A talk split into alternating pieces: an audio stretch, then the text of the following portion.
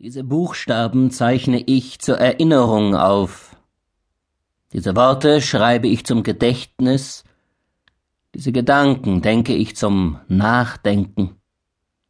Diese Handlungen male ich zum danach Handeln. Mein Name ist Johannes Goritz. Geboren bin ich in Luxemburg im Deutschen Reich. Meines Standes bin ich Supplikenreferent. Mein Haus am Forum Trajanum in Rom steht allen Menschen von Kultur und Bildung offen. Vorzüglich die Deutschen, welche nach Rom kommen, pflegen mir die Ehre ihres Besuches zu erweisen. So hatte ich die Freude, Reuchlin, Kopernikus, Erasmus, Ulrich von Hutten und jenen nachgrade berühmt oder berüchtigt gewordenen Mönch Martin Luther in meiner Häuslichkeit willkommen zu heißen und zu bewirten. Letzterer war, wenn ich mich recht erinnere, ein starker Esser vor dem Herrn, einem üppigen Kapaun oder feisten Schweinebraten barbarisch zugetan. Wie überhaupt Mönchisches und Barbarisches, Deutsches und Skytisches sich bei ihm wunderlich vermengten. Und so eine Erklärung geben, für die übertriebene Ablehnung der Zustände im Sündenbabel Rom. Die Erde drehte sich damals schneller um ihre Achse, die Menschen verloren leicht die Balance. Kometen zogen ihre Schweife über den nächtlichen Horizont, der Saturn zeigte sein böses Licht.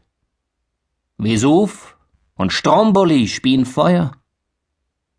Der Kriegsgräuel der Revolutions- und Religionskämpfe war kein Ende und der Humanität kein Anfang, obwohl jeder Mann von Humanismus sprach.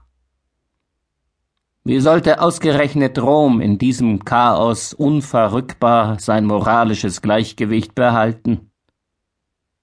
War es ein Wunder, dass St. Petri Felsen zu wanken begann und die heilige Kirche in ihren Grundfesten erschüttert wurde?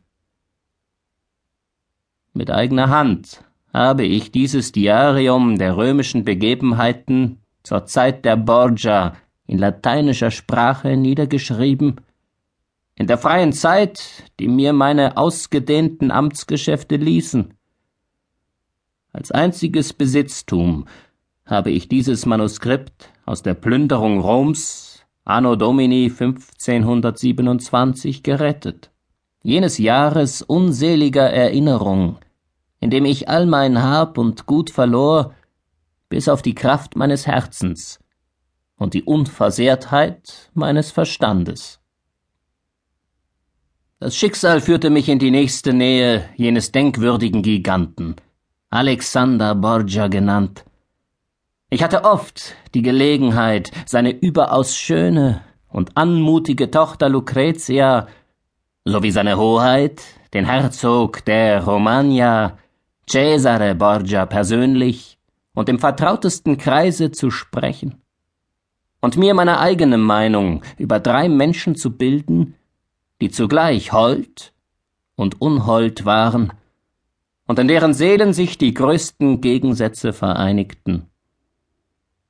Wohl jeder, der beispielsweise Cesare Borgia nur nach seinen Taten und den Pamphleten seiner Feinde deren er unzählige besaß, beurteilt, macht sich ein völlig falsches Bild seiner äußeren Erscheinung und seines öffentlichen Charakters. Cesare Borgia war immer ein Mann von besonderer Höflichkeit, Zurückhaltung und seltener Bescheidenheit, kurz das Idealbild dessen, was man einen Virtuoso und Cortigiano nennt.